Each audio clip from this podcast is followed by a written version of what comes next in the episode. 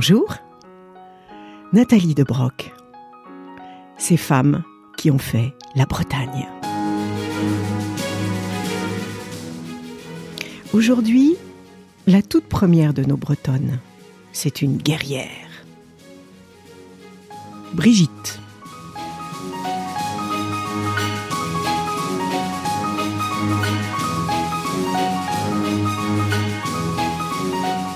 La musique lui va bien cette petite guerrière un peu revêche, qui a quand même pris le temps de nouer sa chevelure en une longue tresse avant de partir au combat et de tenir la pause.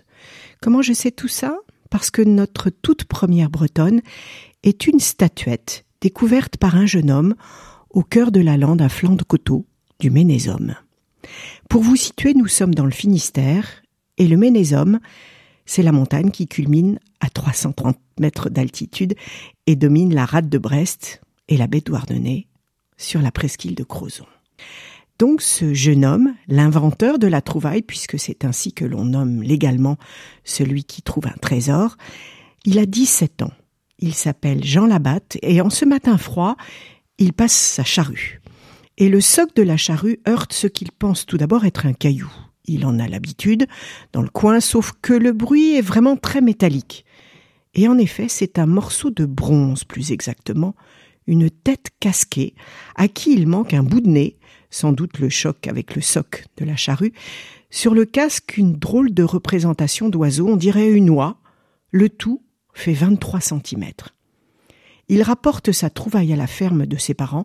Il n'est pas impossible que des enfants jouent un peu avec dans la cour, et puis on la range dans un tiroir, et on n'en parle plus.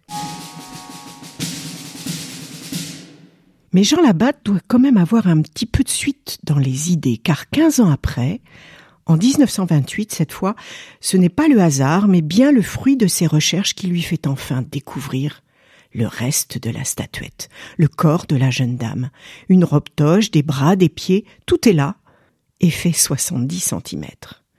Dire que Jean Labatte mesure l'importance de ce qu'il vient d'exhumer, non. Il la garde, il est content comme quelqu'un qui a enfin trouvé ce qu'il cherchait. Mais quelques années plus tard, il s'en sert comme paiement d'une consultation à son médecin, qui la conserve lui-même longtemps sur son bureau, jusqu'à ce que sa fille en hérite et la propose comme monnaie d'échange à un collectionneur de l'étranger. La petite statuette va partir en Amérique du Sud. Nous sommes en 1971. Un comité de soutien, alerté, s'est ému de ce départ. Pourquoi une statuette bretonne partirait-elle si loin? Un maître de conférence de Brest, archéologue, René Sanquer, lui, il a saisi l'importance de la petite guerrière. Pas de doute, c'est la plus ancienne représentation de la femme en Bretagne. La symbolisation de la déesse celte de la fécondité, Brigitte, a décliné sous toutes les formes possibles Bélissama, Brigantia, Bérette et pour nous, Brigitte. Et cette petite merveille de bronze remonterait à la seconde moitié du premier siècle après Jésus-Christ. Qu'est-elle devenue notre Brigitte, première statuette du genre?